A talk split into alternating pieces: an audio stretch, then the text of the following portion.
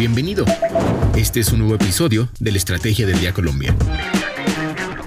Traído para ti por bloomberlinia.com y dirigido por Andrés Garibello.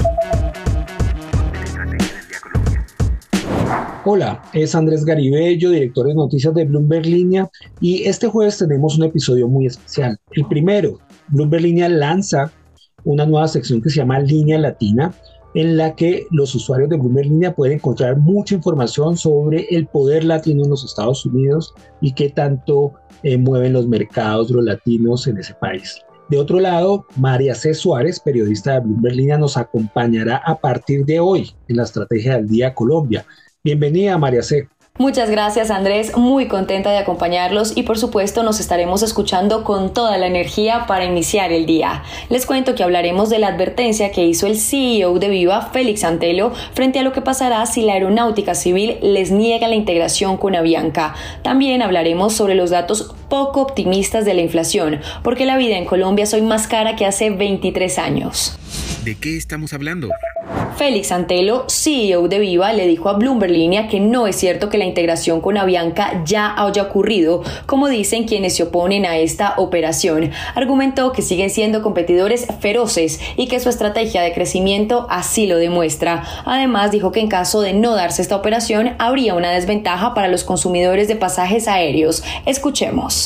No aprobarse esta alianza es, es que los precios subirían ¿Y por qué te digo esto? Porque Viva probablemente sea un actor menos relevante a futuro. El poder del bajo costo y los precios bajos que tiene Viva se, va a diluir en el mercado y los precios van a subir. En el caso de aprobarse esta alianza, Viva va a seguir hacia adelante, pujante, creciendo. Tenemos los costos, nosotros tenemos precios bajos porque tenemos costos bajos. Correcto, no es, digamos, de ahí vienen los precios bajos. En la medida que un actor de, relevante como Viva, con un 20% del mercado, se achica o desaparece un mercado, el precio bajo desaparece lo que debe saber.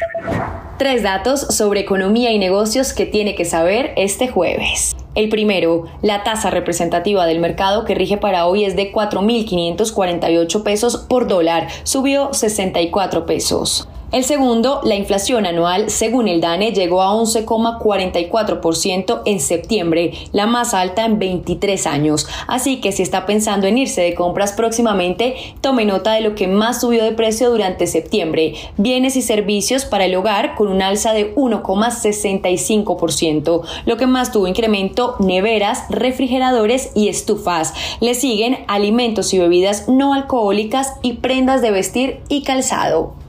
El tercero, el fundador de Related Group con sede en Miami, dijo que los colombianos han estado invirtiendo su dinero en bienes raíces en el sur de la Florida desde que Gustavo Petro llegó a la presidencia este año con una campaña de impuestos. Pérez se reunió con potenciales compradores que buscan casas que sirvan tanto para inversiones internacionales como para hospedarse en caso de irse del país. El negocio de la semana.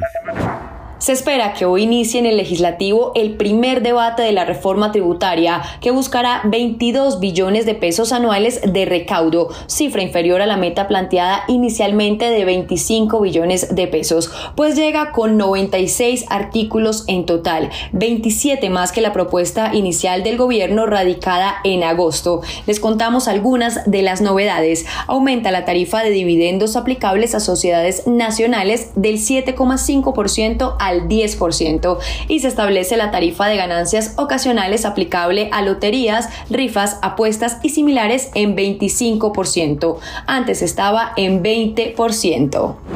Recuerden seguir este podcast y activar la campana para recibir las notificaciones de cada episodio. Así seguirán al tanto de lo que pasa con la economía y los negocios. También los invito a que visiten bloomberlinia.com y a seguir nuestras redes sociales. Regístrense en nuestra newsletter diaria Línea de Cambio para conocer el cierre de los mercados de divisas. Y por supuesto, no olviden que acá está la información independiente que une a América Latina. Nos escuchamos mañana.